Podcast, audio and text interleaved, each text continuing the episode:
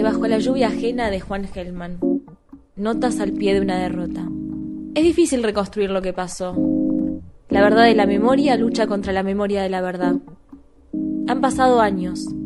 Los muertos y los odios se amontonan. El exilio es una vaca que puede dar leche envenenada. Al menos algunos parecen alimentados así. En la colonia exiliar argentina predomina la apatía política y de otro tipo.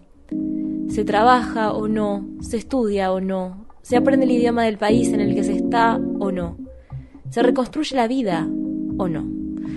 Las mujeres pasan como ríos, se las quiere o no, se las conserva o no.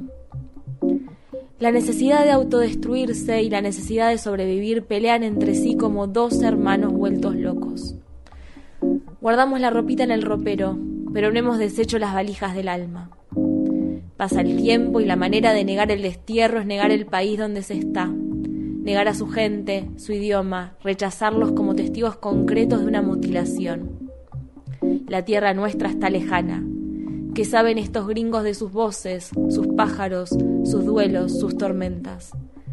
Son muy distintos a nosotros. No se preocupan verdaderamente de nosotros no sufren la injusticia que nos pasó a nosotros. Los más solidarios tienen como vergüenza por nosotros. Es un problema de ellos, pero nos afecta a nosotros. Como si el diálogo entre extranjeros sobre algo aparentemente comprensible, el dolor de los unos, viniera envuelto por parte de los otros en pudores, candores, paternalismos, usos. No nos vamos a poner de acuerdo nunca, y seremos muchas veces injustos, tomando la humildad por soberbia, la reserva por falta de compromiso, la voluntad de no herir por la voluntad de no saber. Así estamos de enfermos. Buscaremos compromisos con el Museo del Prado, con Santa María Maggiore, la Plaza de Contrascarp, el Paseo de la Reforma, las escaleras mecánicas de Caracas, el Hyde Park de Londres. Son compromisos de idiota y duran una idiotez. La maravilla pasa, el dolor queda como el fuego del alma queda, queda. ¿Acaso el cielo no es el mismo? El cielo no es el mismo. ¿Dónde estará la cruz del sur sino en el sur? ¿No es el mismo sol? No. ¿Acaso ilumina Buenos Aires? Lo hace horas después, cuando yo ya no estoy. Color de cielo otro, lluvia ajena, luz que mi infancia no conoce. Las voces del rocío se parecen a las voces del rocío. Una pequeña lengua lame y las diferencias, la distancia. Mi rocío del sur, o cabellera, o cristalina madrugada sobre los pechos del combate. No rocía lo mismo sobre el mercado común europeo, el más común de los mercados. Todos los hombres son humanos y lo que cabe en mí debería caber en los demás. Y viceversa, porque todos los hombres son humanos.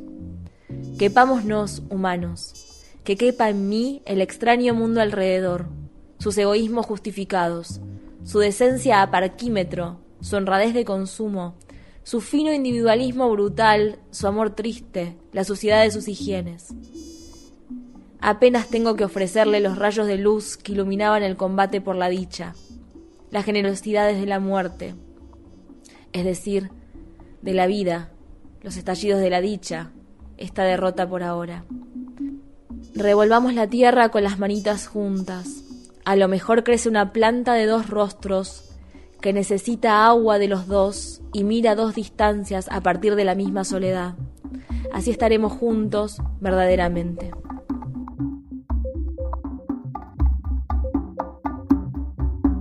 En este episodio de Sin Patria estaremos hablando con Betina Sabo, que es uruguaya, es bailarina vive en Montreal hace ya muchos años y lo que más le gusta de esa ciudad es la miel del able, lo que menos le gusta es el invierno. Le gustaría vivir en Montreal pero en tiempo parcial. Lo que más extraña de mm, Uruguay es la playa. Y lo que menos extraña es la viveza charrúa o la viveza criolla. Lo que llevó a mi familia a emigrar no fue solamente el, tema de la crisis económica, pero también una, degeneración en los valores muy, muy fuerte, donde realmente la, viveza criolla se volvió ah, el modus operandi del país y que se vuelve cualquier cosa. Entonces eh, mi padre en, su trabajo ya tiene situaciones un poco complicadas, eh, como hacerse prácticamente copiar un programa de estudio completo y que alguien se lo venga a presentar al mismo como un invento nuevo ah, bueno. Eh, para, hacer, para hacer una carrera eh, fantasma que después de que la iniciaron en la universidad donde trabajaba, dos años más tarde, o sea, una carrera de tres años, pero a los dos años de, de iniciar la carrera la cerraban. Entonces, estudiantes con, con eh, estudios privados que pagaron dos años para un, para un diploma que nunca van a recibir. Y nosotros queríamos emigrar como hijos, yo soy la cuarta de cinco desde chiquita siempre sentí que había nacido en el lugar incorrecto, que quería mudarme, además yo había empezado danza, quería hacerlo de forma profesional y en Uruguay no existía eh, como carrera profesional. Y bueno, fue en el 2004 que eh, vimos unas conferencias del gobierno de Quebec, mm. eh, de Canadá, que daban conferencias para, para, para abertura de inmigración. Y bueno, en esa época, bueno, aparte del 2002, un montón de gente quitaba el país. Eh, yo en, el liceo donde estaba hubieron cuatro suicidios de alumnos el año de la crisis. Ah.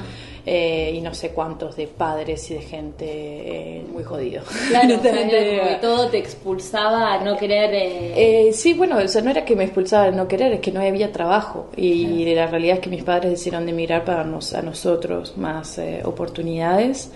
Digo, yo me considero en Uruguay clase media, pero de todas formas no llegamos a pagar el, a fin de mes las cuentas. Bueno, y en 2004 se fueron a ver, la, hicieron la, la, conferencia y mis padres estaban abiertos a emigrar, pero no querían hacerlo de forma ilegal. Empezaron a buscar un poco y cuando vieron eso de Canadá empezaron a hacer un poco de investigación y como mi padre hizo el liceo francés, tenía una beca al liceo francés, él es completamente francófono, entonces por eso pudo hacer la inmigración a Quebec, porque mm. tenía muchos puntos con, con la, o sea, era profesor de universidad, tenía un máster, dos títulos universitarios, un doctorado empezado. Entonces eso le daba muchos puntos puntos para poder estar aceptado en Quebec. Eh, pero bueno, en el 2004 no teníamos la plata para pagarlo. Y eh, un año más tarde mi abuela falleció y con la herencia de mi abuela fue que se empezaron los papeles. Y una vez que tuvimos el certificado de selección de Quebec, ahí se vendió la casa y nos mudamos al centro de Montevideo y a, cruzarse las manos y esperar eh, a que el papelito llegara que llevó dos años. Una gran apuesta, ¿no? Ah, no, no, fue realmente... Eh, en vez de usar la, esa plata de una herencia para, no sé, comprar una casa, eh, para... Eh, no, bueno, además también, además imagínate también que es vender tu casa post crisis económica, o sea, fue una casa enorme que se vendió por 50 mil dólares, se vendió por nada, cuando pienso en la casa que teníamos, el precio que fue vendida es increíble, y sí, no, realmente era do, que quita doble y bueno, por suerte fue doble, pero sí, pero sí fue complicado y bueno, eh, fue gracias a esa herencia en realidad que pudimos empezar los papeles porque no, no es barato hacerlo. Eh, y bueno, yo tenía 19 años, en esa época yo había empezado a bailar, estaba con la compañía de mi escuela de danza, eh, que bueno, estar con la compañía es algo simbólico, porque decíamos, el, nuestros mm. tours eran en, el, en, la campaña, haciendo diferentes teatros. Eh, y bueno, lo que era bueno es que no tenía que sacar plata en mi bolsillo para poder bailar. pero no me pagaban tampoco. o sea, máximo nos pagaban la comida eh, y el transporte, pero digo.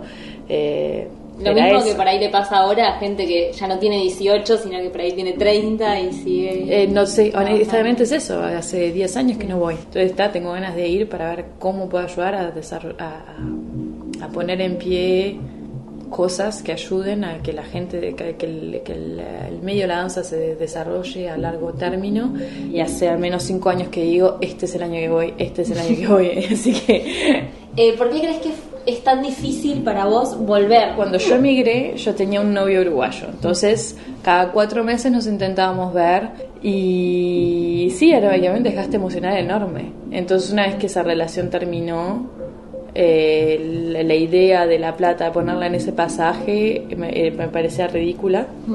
Además está eso, mis padres están en Quebec, eh, ahora yo tengo una hermana que vive en Qatar, tengo un hermano que vive acá en el sur de Francia, entonces sí tengo más ganas de ir a ver a mis sobrinos que ir a ver a mis primos, por ejemplo. O sea, obviamente quiero ir a ver a mis primos también, pero las prioridades son se ponen un poco distintas y... Sí, también pensaba, ¿no? ¿Cómo cambia eh, el núcleo familia, ¿no? Cuando uno se va. Es salado. Eh, bueno, hay miles de cosas, yo qué sé, yo vivo a tres horas donde están mis padres. Eh, y me ha pasado ponerle navidades que tuve que trabajar, entonces no fui a la casa de ellos y tampoco tengo el espacio para alojarlos para que vengan a mi casa en Montreal. Entonces sí, he pasado a tener familias adoptivas de ciudad. Mi mejor amiga es americana de origen vietnamita, o sea, ella es nacida en Vietnam, eh, mi mejor amiga que, vive en Canadá y la otra es rusa, eh, que creció en Canadá. ¿Y qué es lo, qué es lo más? Porque digo, uno tiende, la primera cosa que uno tiende a pensar es como, bueno, es muy difícil eh, como el tema intercultural, pero también me parece que hay cosas que se, hace, se vuelven más fáciles cuando uno se hace amigo de gente con otras culturas. Como, ¿qué es lo más difícil y lo más Bueno, en Montreal es muy fácil porque es eso, hay muchísima inmigración, pero por ejemplo en Quebec es más difícil porque hay menos. Eh, entonces mis padres tienen más, eh, más complicado para ellos integrarse y, o sea, ellos son los outsiders, ellos son los de afuera y los de Quebec son los de adentro. En Montreal, honestamente, eh, que hace 12 años que vivo allá, quizás conocí a 10 personas que son nacidos en Montreal. Todo el resto de la gente viene del otro lado. Además, es una ciudad que tiene cuatro universidades y cada una de esas universidades son 50.000 personas. Así que imagínate que tenés eh, 200.000 personas que viven durante el año escolar. Sí, mucho movimiento de es, vuelta. Es, increíble, o sea, hay muchísimo, muchísimo movimiento.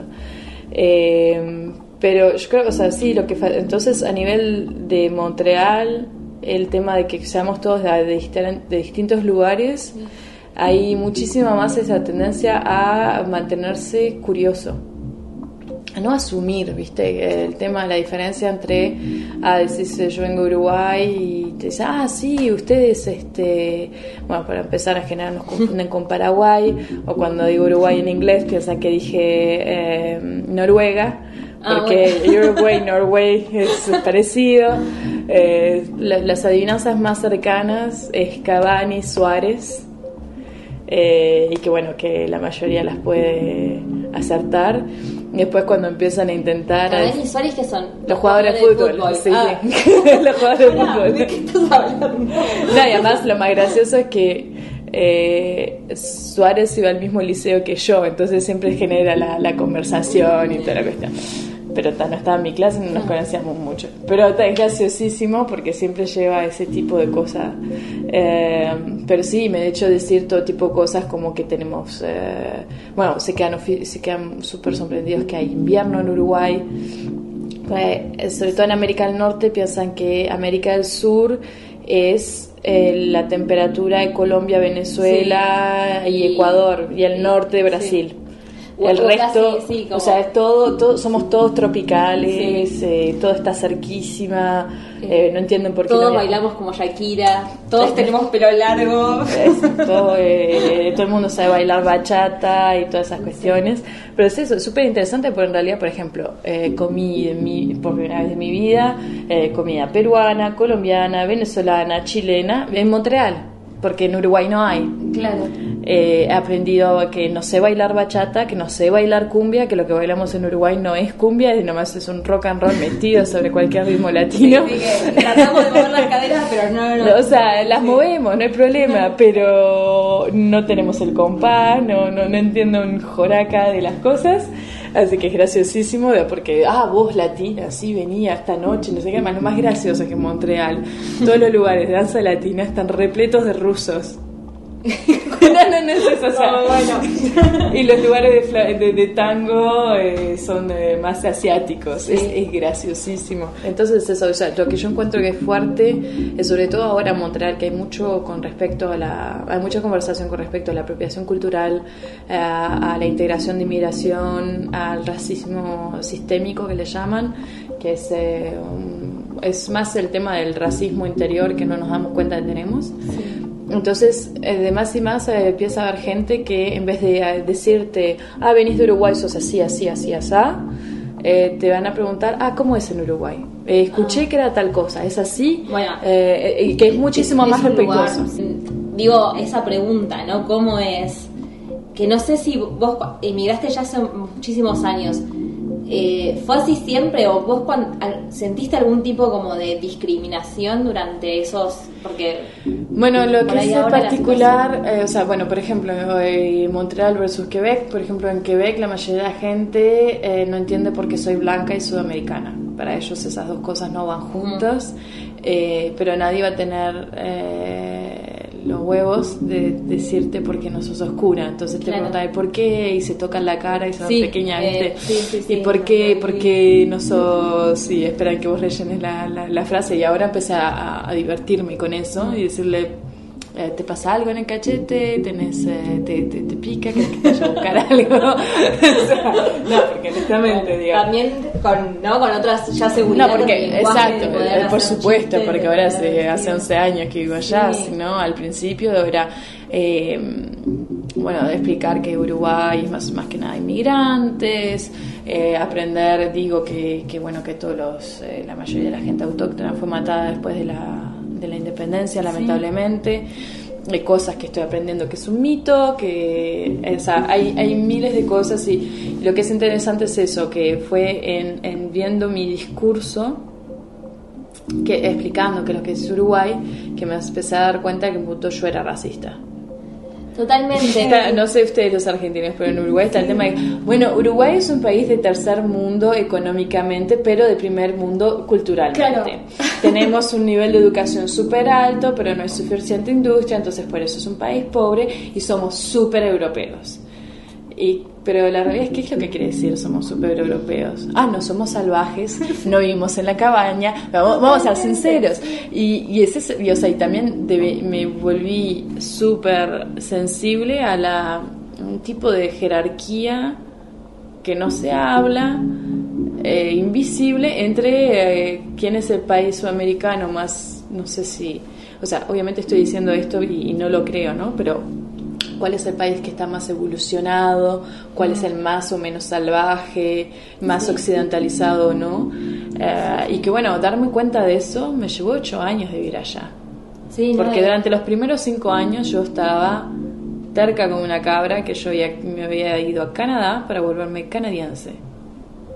Claro. Yo había ido allá a integrarme eh, y durante los primeros años yo podía estar en una fiesta y conocer un latino y me iba a hablar en español y yo le respondía en inglés. Porque ah, estabas en no, porque realmente para mí, bueno, también una cuestión de cómo el resto de la gente, el resto de la gente no habla el idioma, así que por qué nos vamos a poner a hablar un idioma distinto, pero era el tema realmente que yo me quería integrar eh, y que tal, sobre todo en realidad la cosa de base era que me me gustaba la, o sea, también al principio me molestaba esta idea de que, ah, somos latinos, tenemos algo en común, vamos a ser amigos para siempre. Tipo, no, ¿por qué? O sea, no, no tiene por qué ser eso. Eh, que, es cierta, ¿no? Pero al mismo tiempo... Digo, hoy en día lo veo completamente distinto. Digo, bueno, te conoces en Palestina, estamos acá, y le dijimos en Altina vamos a tomar mate, genial. Pero antes, como tenía una, un racismo interiorizado contra mí misma, sí era ese tema de no, yo no, bueno, me quería separar de los latinos, quería hacer cosas distintas y, y que, que es fuertísimo. Cuando hablamos de países del primer mundo, como persona de país de tercer mundo, te imaginas que la pobreza no existe. Y existe y muchísimo peor. porque no tienen ni siquiera acceso a agua potable, eh, están entonces está todo eso el tema de, bueno cuando empiezas a ver que los, trapitos sucios ¿okay? porque es el tema los trapitos sucios nadie los muestra para afuera y la historia de Quebec hasta que no estás en Quebec no te enterás de la situación con los autóctonos o, en Canadá, no te, porque esto es una situación nacional, es todo Canadá que fue así. Claro. Una de las cosas que, por ejemplo, me, me, me, explotó la cabeza fue cuando llegué allá, em, en Canadá existieron lo que se llaman escuelas residenciales. Mm. Las escuelas residenciales son iniciativas del gobierno canadiense donde robaban a los niños de las familias autóctonas, los ponían en internados y les prohibían hablar el idioma o estar en contacto con sus padres. La última escuela residencial cerró en el 95, en 1995. Acá nomás hace, sí. O sea, cuando me dijeron eso, le digo, pero usted no vieron que en América del Sur los jesuitas no, no sirvió para un carajo. Y cuando ves la, la situación en la que viven todas las familias autóctonas y la situación en la que viven muchos quebecos también, o sea, sí es un país de primer mundo, pero el nivel de analfabetismo es mucho más alto que en Uruguay, eh, los servicios públicos son una mierda comparado a lo que es en Uruguay, o sea, cuando yo llegué allá y les explicaba, bueno, mirá, la, la, el, eh, la salud pública está cubierta por el Estado, eh, la educación está cubierta por el Estado, y todo el mundo me, ¿por qué te mudaste? Claro. Entonces está todo eso, el tema de, de, bueno, cuando empezás a ver que los, trapitos sucios, ¿ok? Porque es el tema, los trapitos sucios nadie los muestra para afuera y la historia de Quebec, hasta que no estás en Quebec no te enterás de la situación con los autóctonos o, o en Canadá, no te, porque esto es una situación nacional, es todo Canadá que fue así. Claro. O sea, campo de concentración también, o sí, es eso, o sea, mudarte a, a América del Norte y aprender, ah, bueno, pero en realidad durante la Segunda Guerra Mundial habían campos de concentración en Vancouver con todos los japoneses, le sacaron todas las, to- todas los, eh, las propiedades eh, y, y después que Y salieron no, les, nadie- no hubo indemnificación ni Y no, nada. y no hay no hay reparación histórica de eso tampoco. Creo que ahora hay, pero más allá de eso, o sea, vieron campos de concentración en Canadá, como vieron en Estados Unidos. Claro. Y eso Pero es- eran para japoneses, no eran para judíos, pero vamos arriba, o sea, encuentro que a veces me encuentro comparando las, eh, los países colonializados. Para lo que es, también es particular de Uruguay, que es un país colonializado por España, Italia, eh, podemos decir que hoy en día por todas las industrias con las que hacen intercambio económico, porque estamos en un colonialismo económico. Y más allá de eso, siempre está como esta situación, viste, del nene que quiere que papá y mamá lo quiera y que quiere ser como ellos. Realmente está eso. Y que y encuentro que, porque Quebec tiene también mucho eso, Quebec es eso lo que tiene en común con América del Sur, con sobre todo Sí. Argentina y Uruguay, que es un país, es una provincia que se sienten que ellos fueron colonizados por los ingleses, Sí. una provincia francesa, francófona, Sí. ¿ok? porque si decís francesa no les va a gustar. Una provincia francófona que fue colonizada por los tiranos ingleses, pero que ellos no tienen en cuenta que ellos colonializaron los autóctonos.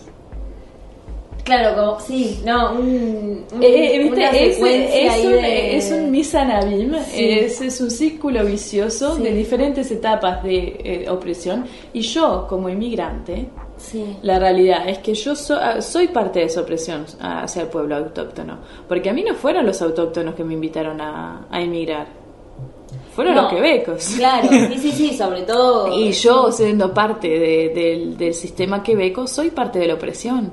Sí, sí, sí, además, o sea, no es que le dieron la, la visa a tu papá porque era uno de los que estaba tirados en la calle en Uruguay. No. No se la dieron porque era una fuente de trabajo. No, Ya- completamente. Y porque era, nada más era blanco, su nombre, o sea, Claro, eh, desde que me mudé a Canadá, el reglamento con respecto a la inmigración cambió muchísimo.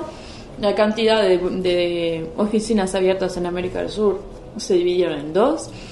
Eh, no, no, Quebec eh, se está, está teniendo, está demostrando eh, trazas racistas que, que me dan vergüenza. O sea, Montreal es una es un universo en sí, es su propia burbuja, es un poco como Nueva York en Estados Unidos, sí. que tiene gente, eh, hay muchísima gente educada y, y hay mucho intercambio inter- cultural, entonces no hay tanto racismo porque la gente conoce directamente. El racista es una persona que no conoce, en general. En general, sí, sí, tam- sí. es O, que es tuvo una experiencia Sí. y basa todo sobre esa experiencia negativa. Sí. En Montreal, como vas a conocer gente, sea lo que sea, yo voy a conocer mexicanos súper bien, como voy a conocer mexicanos mal, como voy a conocer argentinos bien, o uruguayos Sí. bien y uruguayos mal. O sea, la buena gente y la mala gente existe de donde sea. Y ese es el tema, que Montreal como... O sea, Quebec tiene 7 millones de habitantes y hay 4 que están alrededor de Montreal. Claro, es, es, sí, Entonces, es o un, es un lugar como diferente, en el sentido de que sí, hay, hay otro acercamiento hacia, el- hacia lo diferente o hacia el otro. Eh, pero al mismo tiempo a mí, a mí me, me sorprende esto que, que, que- que a vos te pasó, tu experiencia de, eh, de ser blanca dentro de, de- de- de ser eh, de América Latina, ¿no? A, a mí me pasó que yo en Argentina siempre me consideré, mi autopercepción fue siempre como blanca, y estando acá, en realidad ni siquiera estando acá, sino estando en Escocia, de repente me di cuenta que yo no era blanca. ¿Sos latina? Claro, y además... ¿Cuánto tiempo te llevó a aceptar decir No, que sos latina? O sea, yo al principio la gente me decía, ah, sos latina, y yo, no, soy uruguaya. Para mí latino era la parte norte de América del Sur y América Central. El cono sur no es América Latina. Claro. En mi cabeza yo no era latina y no había manera que me lo hagas pasar. Hoy en día es eso, o sea, me llevó, me- fue, en realidad mi reconciliación con mi identidad eh, empezó más en el 2010, y 2015, una cosa así, o sea, creo que, bueno, sí, creo que en realidad tuvo mucho que ver mi primer viaje a Palestina. Porque cuando fui a Palestina fue la primera vez que eh, tuve un privi- privilegio gratis, pero de una forma tan evidente, tan en, en la cara, porque yo era, eh, tenía el privilegio de ser una mujer extranjera.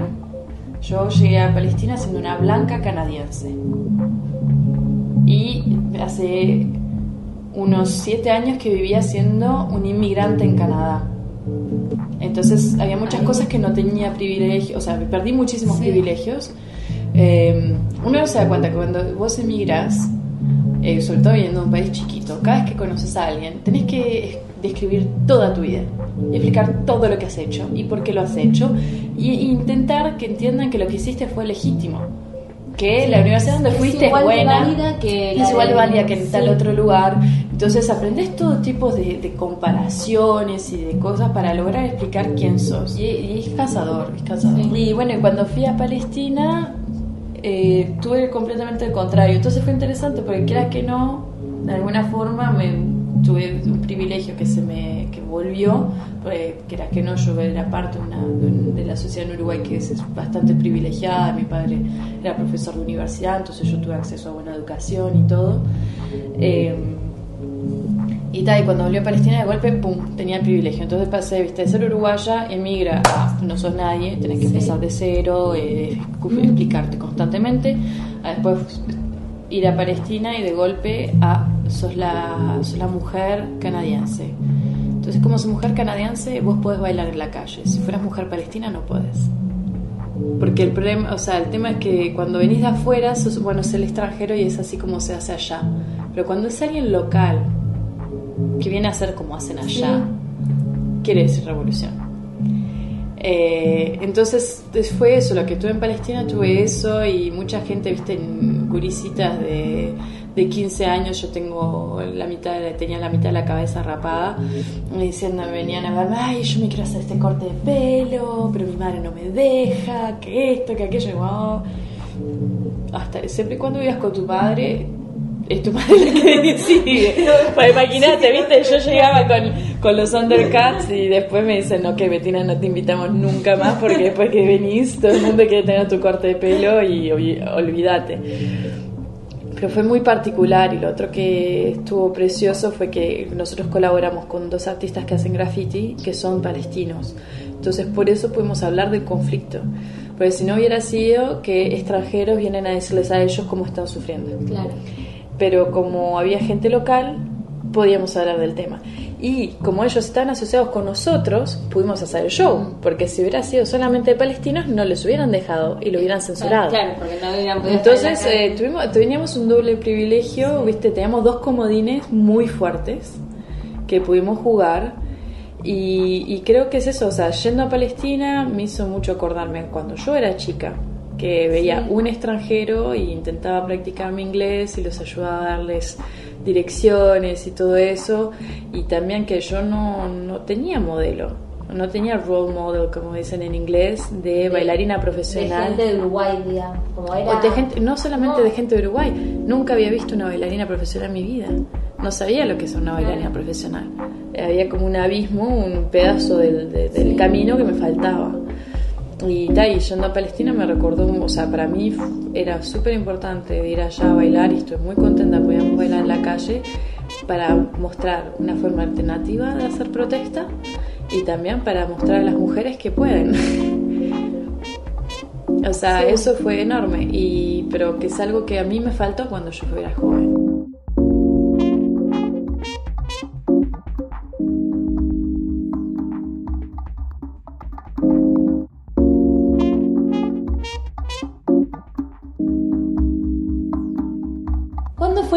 Que dejaste de extrañar Uruguay? Hmm. Em, creo que dejé de extrañar Uruguay a tres años de haberme. O sea, en realidad perdí el apego. Fue, fue con el tema de estar volviendo, que cada vez que volvía no me sentía en casa. O sea, la primera semana la pasaba genial y a partir de la segunda semana habían problemas. O sea, porque he jodido de ver gente que te que o sea ves que cuando le estás hablando están romantizando todo lo que digas. Sí. como ah la gran aventura qué genial todo es perfecto eh, y había, o sea tenías la mezcla del que quiere emigrar pero no tiene los medios que tiene ganas de que le, le vendas cuentos de hadas a más no poder o el que quizás quisiera emigrar pero no tiene los medios entonces tiene resentimiento y no quiere saber nada Sí, es, muy contradictorio. O el que prefiere, no quiere emigrar, se quiere quedar, pero te encuentra como un traidor porque te fuiste. Entonces es como, o sea, digamos que es a muy grosso modo, entre esos tres reinos encontrás toda la gente con la que estaba interactuando. Eh, entonces jodido. Hace poquito alguien me preguntaba esto y me dice, bueno, una vez que te fuiste a Uruguay, ¿dónde está tu hogar? Y le explicaba que sea, creo que cualquier persona que se ha ido de su país al menos un año sabe que después de que se fue, nunca, o sea, sea donde sea que vayas, no es tu hogar. O sea, volver a Uruguay no es mi hogar, estar en Canadá no es mi hogar, eh, en, Palestina no es mi hogar tampoco, en Israel no fue mi hogar cuando vivía allá. Eh, durante mucho tiempo estuve en la negación de decirme, ah, no, pero el hogar no es un lugar, es la gente, es eh, sentirse cómodo, estar bien. Con tu familia, ¿no? o sea, mis familias extranjeras que me dicen distintos lugares y todo eso. Pero hoy en día mm, eh, creo que es más que eso el hogar.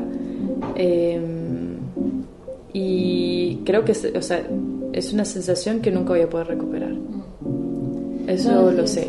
O sea, es un poco triste, pero mm, también viene con una naividad y una infancia y una adolescencia y otra edad. Eh, entonces es difícil de darse cuenta si es porque me fui o porque crecí. Em, todo el tema de la reconciliación, o sea, me llevó muchos años. Imagínate, en el 2017 estuve en Madrid durante tres semanas y fue la primera vez que estaba viviendo en un lugar que hablaba español en siete años. Y de golpe me di cuenta que yo estaba muchísimo menos estresada. Eh, mi, mi, novio en la, en la, época me encontró súper cool, como que me descubrió a otra persona. Claro, era la primera vez que, o sea, uno no se da cuenta, pero al menos yo tenía ¿viste? tanta preocupación de ser correcta y tener buen comportamiento en cada situación que uno empieza a tener eh, mecanismos de defensa y de pensamiento, de evaluar lo que estás haciendo, que, que, que lleva microsegundos, o sea, se vuelve tan automático que ni siquiera te das cuenta que lo estás haciendo. Y, eh, o sea, yo constantemente preguntándome, ok, okay es que... Eh, eh, ofrezco ayuda en la cocina, a ser muy invasivo, eh, les, traigo, eh, nada natural, les traigo vino, les traigo jugo, porque capaz que no, no toman y me van a tomar por una alcohólica, que, o sea, todo tipo de cosas de inseguridad, de, de, ansiedad enormes, y que de golpe me encuentro en un país que habla español, que entiende los códigos, que era como un poco estar en Uruguay, porque quieras que no, tenemos muchísimo en común, y me di cuenta, o sea, de golpe fue como que si me hubiera sacado por primera vez un nubarrón enorme que tenía en mi cerebro que ni siquiera me daba cuenta que lo tenía y que tenía muchísimo más espacio mental para ser creativa, para hacer otras cosas, para estar bien. Entonces, viste, todo ese tipo de cosas fueron, ah, ok, ¿sabes qué? De ahora en adelante, si le gusta, genial, si no le gusta, que se jodan. hay mucha gente, sobre todo gente francesa, me ha pasado mucho que me corrijan cuando estoy hablando. Y en general, o sea, eh, empecé a hacer el, realmente el punto clave y decirles, a mí no me molesta que me corrijas, pero si yo estoy haciendo un argumento de una discusión y me estás interrumpiendo para decirme que pronuncié algo mal, ahí te vas, me vas a agarrar en caliente. Ahí me voy a... O sea, porque si a vos te parece que corregirme mi idioma es muchísimo más importante que entender lo que yo te estoy diciendo, es porque no me estás escuchando. y es una falta de respeto. Así que me puedes decir la corrección más tarde, pero déjame terminar mi idea y no me vayas a interrumpir el debate, pues es el tema de... Yo, tú te das cuenta que está, porque no te gusta la modalidad, estás descreditando el acto. O sea, y, ese es el, ese tema, viste, muy estoico. O sea, entonces encuentro muy particular, pues es una estrategia muy fuerte de la gente en poder de decirte, Sí, sí, vos tenés derecho a protestar, pero tenés que rellenar 50 páginas que sean en formato 11, de tal que, y si no entra en el formato, no puedes decir nada. Entonces, o sea, cuando miramos el fenómeno en sí, mm. es gente que nomás quieren distraerte con la manera que estás haciendo el acto para descreditar tu acto, en vez de hacer una, eh, hacer una conversación contigo y tener una verdadera discusión sí, es súper interesante porque casi que podríamos hablar como el lenguaje como burocratizador. No, completamente. Completamente. O sea, eh, porque no es solamente Claro, o sea, no es solamente la, crítica del lenguaje, sino es, eh, bueno, utilizo ese problema del lenguaje para alargar, para prolongar, para que nunca lleguemos al punto que vos querés. Exacto, porque además, como que, si, si, eh, estás en desacuerdo. Cuando pensás en eso, o sea, cuando pensás en el fenómeno, es una estrategia muy fuerte de gente eh, letrada, gente educada, para humillar a la gente que no tiene tanto conocimiento, que puede tener pensamientos tan válidos, argumentos tan fuertes, pero como no tienen el lenguaje y hay toda esa ridiculización de la falta de ese lenguaje, la persona tiene una tendencia a callarse. Es súper interesante porque casi que podríamos hablar como el lenguaje como burocratizador. No, completamente. Completamente. O sea, eh, por ejemplo, nuestro sistema educativo, y hablo por ahí por Argentina que conozco más, el sistema educativo es muy bueno. El sistema educativo, la persona que sale de la escuela secundaria con recursos, o sea, el sistema educativo está en pésimas condiciones, los recursos son mínimos, mínimos pero la calidad, la calidad es, o sea, es el un edificio destruido, ¿no? Pues, si, tuvieran, los recursos de América del Norte sería todavía mejor, pero cuando pensás eh, realmente, cuando yo me acuerdo cuando fui a la universidad en Canadá, me quedé cara porque era más fácil hacer los trabajos para la universidad que los trabajos que yo hacía en el secundario en Montevideo. Sí, o sea, tenía muchísima menos exigencia de estudio. Eh, o sea, yo ya había hecho monografías de al menos 20, 30 páginas en, el liceo y en la universidad me, pedían 10 máximo. Eh, viste, cuando ya estaba en, Uruguay, había estudiado historia del arte y habíamos pasado a través de Grecia y todo, y o sea, pero con libros viejísimos, donde romanticizaba a Grecia, eh, que todo era blanco y puro, y que esto y que aquello, y dos años más tarde, no, un año más tarde estoy en Canadá estudiando historia del arte, son bueno, bueno, así que todos estos templos griegos en realidad no eran blancos, estaban pintados con colores súper estridentes y, o sea, eran colores básicos y realmente espantoso. Y bueno, entonces es súper interesante también de llevarse ese shock de Ah, claro, yo estoy estudiando con libros que fueron escritos en el 50 en vez de un libro que estuvo escrito en el 2000. Digo, la diferencia es enorme y, el tema, lamentablemente, como las cosas no están traducidas, no, hay acceso a esa información. Sí, totalmente, porque también las bibliotecas bueno, ahí hay como también miles de, no se abren como miles de, cuestiones más, ¿no? Después está todo el, el comercio de papers, ¿no? Con Springer y todas las, las, editoriales académicas que en realidad lo que hacen es vender con... O sea, sí.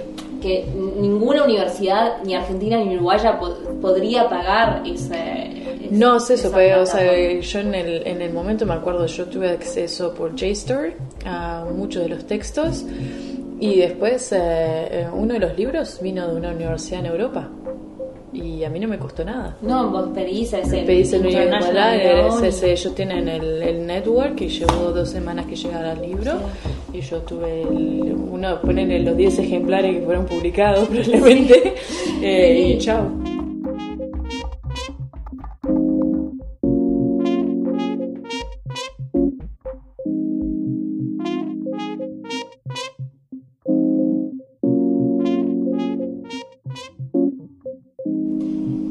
Bueno, por último, ¿qué consejos o eh, un par, ¿no? Le darías a alguien que eh, decide, por diferentes razones, irse de su país?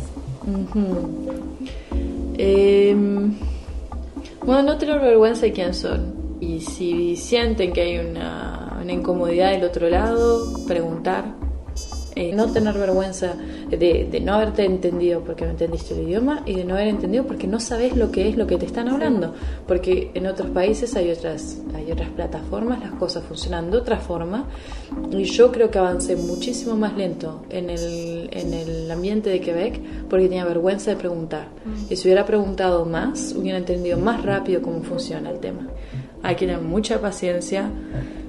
Hay que, sí, yo diría paciencia, paciencia, paciencia, paciencia, porque a veces es esperas a que tengas la respuesta de un correo, que después que tenés ese correo puedes pasar el otro papel que tenés que esperar para poder hacer el otro papel y el otro era otra cosa. Eh, pero era mi hermana, me acuerdo en Inglaterra, para abrir una cuenta bancaria tenía que tener un número de teléfono, pero para tener un número de teléfono tenía que abrir una cuenta bancaria. Y entonces tenías que eh, finalmente tener eh, conocer a alguien que te pueda prestar el número de teléfono para poder abrir la cuenta bancaria, para después poder entrar en el apartamento y después poder tener el teléfono. Y después salir a cambiar toda la información. eh, es, jodido. Digo, pero está, en general si uno emigra de, forma legal, con, hay, hay centros que te ayudan, hay, al menos en Canadá hay muchos lugares eh, que están gestionados por inmigrantes que ayudan a recibir inmigrantes. Entonces esos lugares son excelentes. Bueno, Bettina, muchísimas gracias, por tu por la invitación. Eh, me encantó eh, preguntarte sobre estas cosas y había cosas que ya habíamos hablado, pero es distinto cuando es hablar sobre un tema eh, y está buenísimo. Eh. Gracias por la invitación.